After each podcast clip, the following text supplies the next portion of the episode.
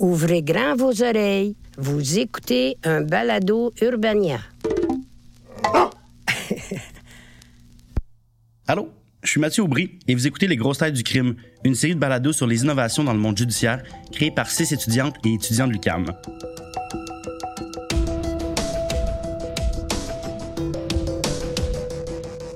Des meurtres aux enlèvements, en passant par des histoires insolites d'arrestation, on est inondé de faits divers. Bien plus que des chiens écrasés, les faits divers ont des conséquences sur notre société. Mieux, notre rapport aux faits divers parle de notre époque.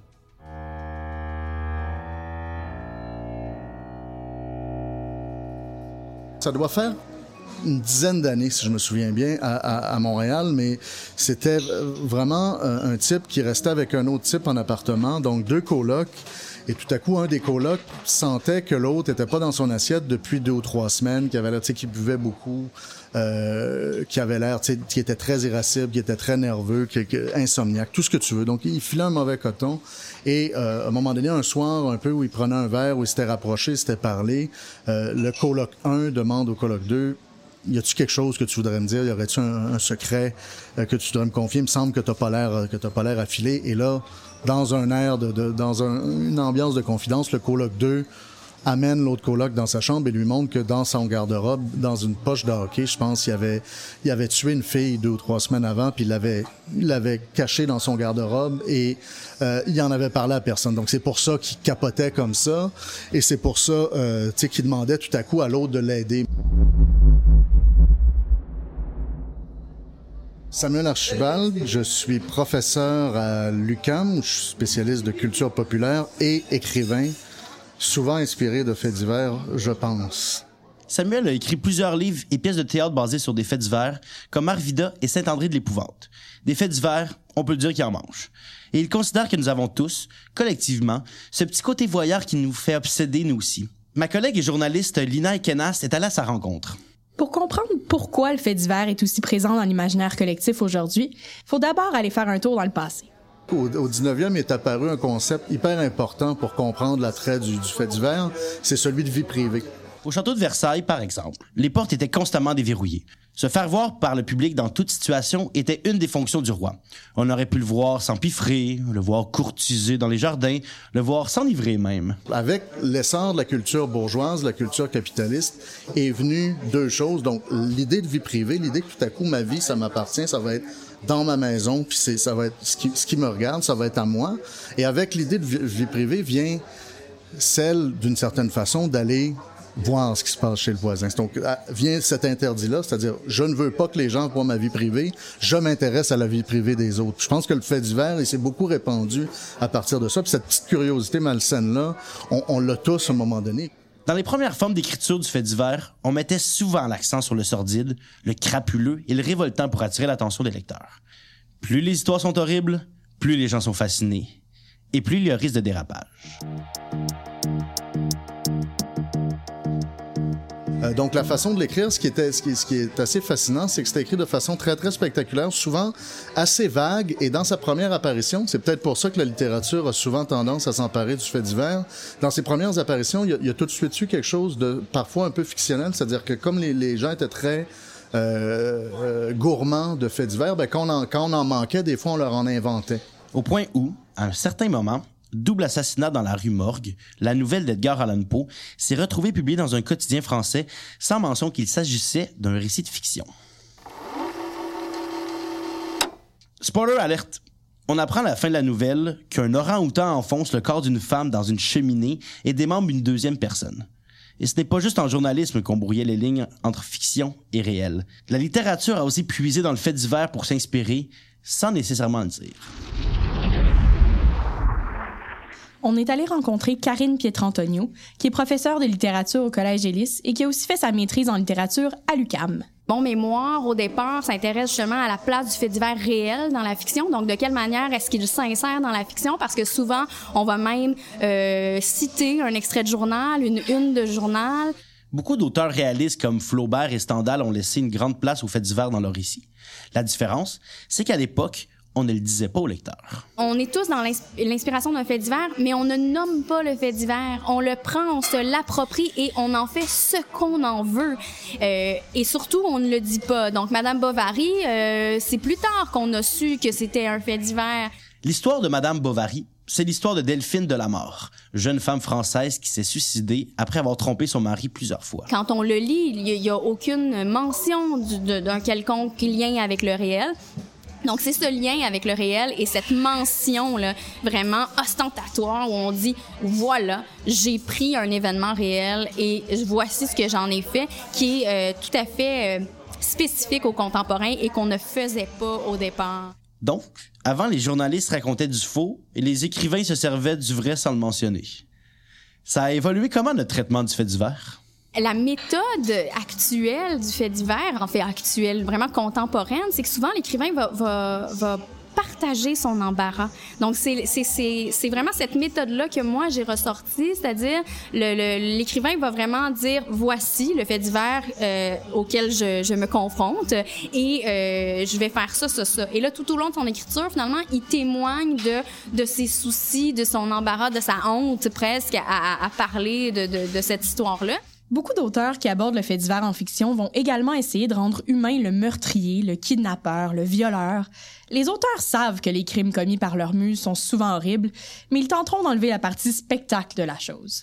On semble pourtant voir le contraire se produire avec le traitement du fait divers en journalisme. La nouvelle devient alors du divertissement pur. Ce qui est viral va prendre d'assaut la sphère médiatique, peu importe d'où ça vient. Internet a entre autres permis de mondialiser le fait divers pour le meilleur et pour le pire à coup, ça va arriver à peu près nulle part, un endroit que tu connais pas, ben tu vas le savoir parce que ça circule sur Internet, puis là, ça devient soit la joke du jour, ou soit le yark du jour, ou soit le scandale du jour. Le filtre déformant du fait divers, c'est toujours de nous faire croire que le monde est un peu pire qu'il est. Et en étant bombardé par toutes ces histoires insolites, on finit par se demander où c'est qu'il s'en va le monde? Il s'en va faire du yoga nu dans un gym, ça a l'air. Ici, on est scandalisé par l'histoire d'un homme plus ou moins à qui voulait juste faire du yoga. Qu'est-ce qui se passe avec le fil déformant du fait divers lorsqu'il s'agit de nouvelles plus sérieuses, de crimes plus graves, ou on a un aspect juridique important?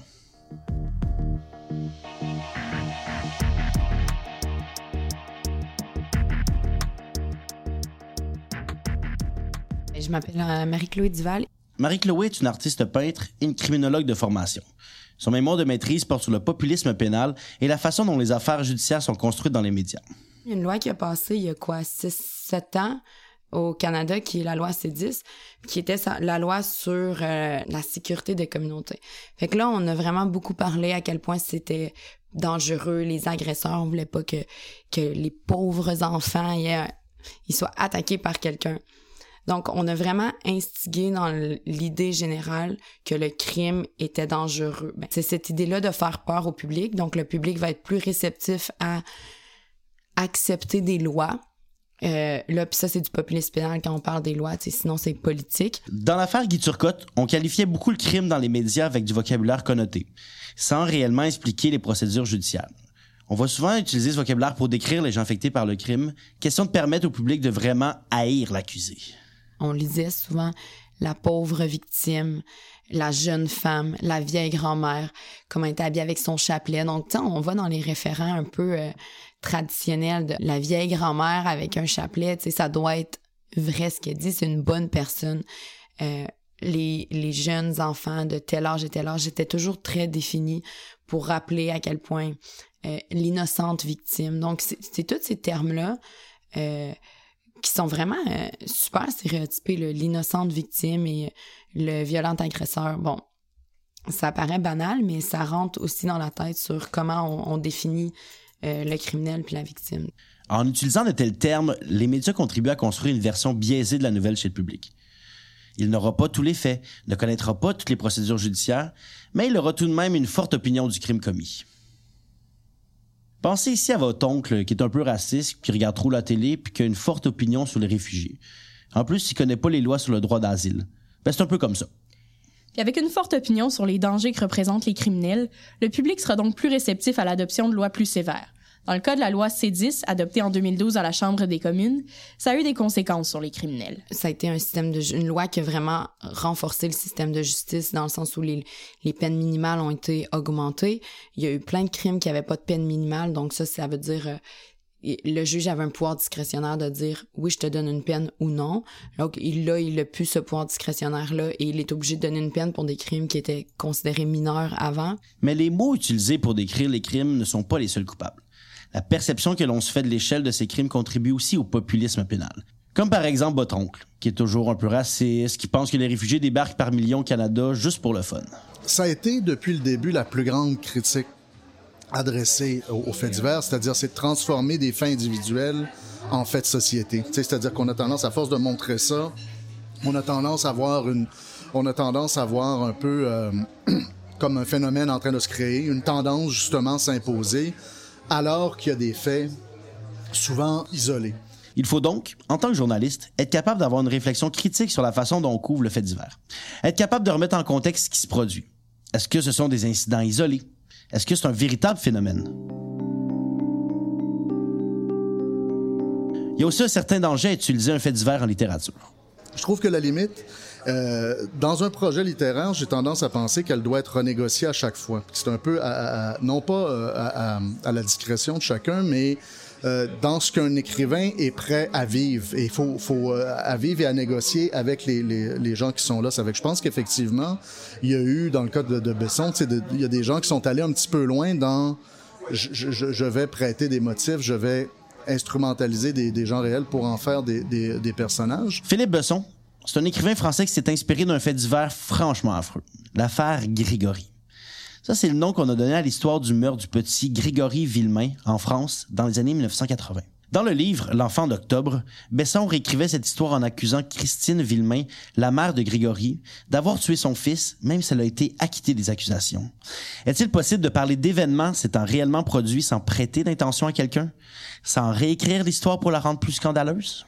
Je pense que euh, y a une négociation qui peut se faire au niveau. Ce qui est, intéressant chez Carrère, par exemple, c'est de, de, le faire, c'est de dire je vais pas dans la fiction. Souvent, tu vas, tu vas voir apparaître un peu cette éthique-là, c'est-à-dire au lieu de le mettre en fiction, je vais vraiment essayer d'aller converser avec les acteurs du drame, euh, etc. Autant les écrivains peuvent être franchement vampiriques quand, quand ils se mêlent de ces affaires-là. Je pense qu'il faut garder en tête aussi que euh, je pense que ça peut leur mordre les doigts.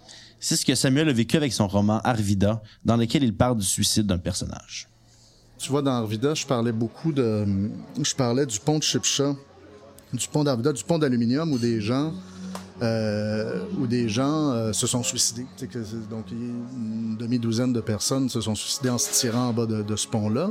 Et j'avais pas pensé à ça en écrivant là-dessus que, euh, que d'une certaine façon, ces gens-là, ben, ils existaient, ils avaient un visage, ils avaient des proches, évidemment, contrairement si tu parles de, du Golden Bridge à, San Francisco, par exemple, où il situe à peu près 2000 personnes par année, ça finit par être une masse presque indifférenciée, ça finit par être un phénomène, alors qu'un petit pont dans une petite ville, d'une petite région, où il y a 6-7 personnes qui sont suicidées, ben c'est 6-7 personnes que les gens connaissent, dont les gens se, rappellent, etc. Donc, j'ai eu des contacts avec les proches de ces gens-là, souvent, où moi-même, j'ai trouvé ça euh, éprouvant, c'est-à-dire qu'on me posait la question comme pourquoi tu es allé reparler de ça, etc. Puis j'ai trouvé la réponse à, chaque fois, mais le fait d'avoir à me questionner, puis de, à, revenir là-dessus, puis d'une certaine façon à m'excuser parce qu'auprès j'avais entre autres eu des contacts assez longs avec la fille d'un homme qui s'était suicidé en se tirant en bas du pont de Chipcha. Puis elle, elle me racontait, qu'elle elle avait lu le livre, puis c'était comme en arrivant à la fin, c'est-à-dire c'est sur la fin du livre, c'est avec elle dit, moi, ça fait longtemps que je suis plus dans cette ville-là. J'étais super contente de lire le livre. Puis là, j'arrive dans, les dix dernières pages. Puis là, d'un coup, tu me remets le suicide de mon père en pleine face. Tu sais, puis j'ai dit, j'aurais jamais pensé à ça.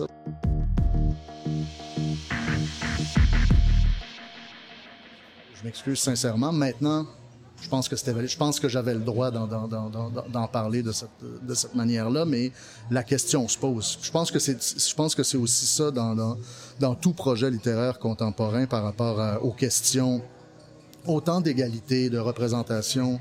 Euh, c'est d'accepter de se faire poser la question. Je trouve que souvent les, artistes aujourd'hui, il y, y, a une différence. On crie souvent la censure à partir du moment où on se fait poser des questions. Or, se faire poser une question, c'est pas se faire censurer. C'est-à-dire, pour moi, il y a une différence fondamentale. C'est-à-dire, oui, on peut poser, oui, on peut, on peut, on peut remettre en cause le projet. Euh, ça veut pas dire qu'on le fait brûler. Ça veut pas dire qu'on le met en, en autodafé. Dans le fond, on lève vite le nez sur les faits divers, mais notre rapport à ces histoires-là en dit pas mal plus qu'on pense notre société. Puis il y a pas mal de chercheurs qui sont en train d'articuler cette pensée-là. Parce que donner un sens à ce qui nous entoure, ça aussi, c'est innovant. C'est un balado produit par Urbania. Nos journalistes Lina Ekenast, Daniela Vargas et Félix Migo. Nos monteurs sont Gabriel Audemichaud et moi-même, Mathieu Aubry. Notre rédacteur en chef, Thomas Dufour. Pour Urbania, la réalisatrice coordonnatrice Marie-Michel Giguère, la rédactrice en chef pour les plateformes numériques Barbara Judith Caron et la productrice Raphaël Huismans. Le balado Grosse Tête est une production d'Urbania en collaboration avec Lucam.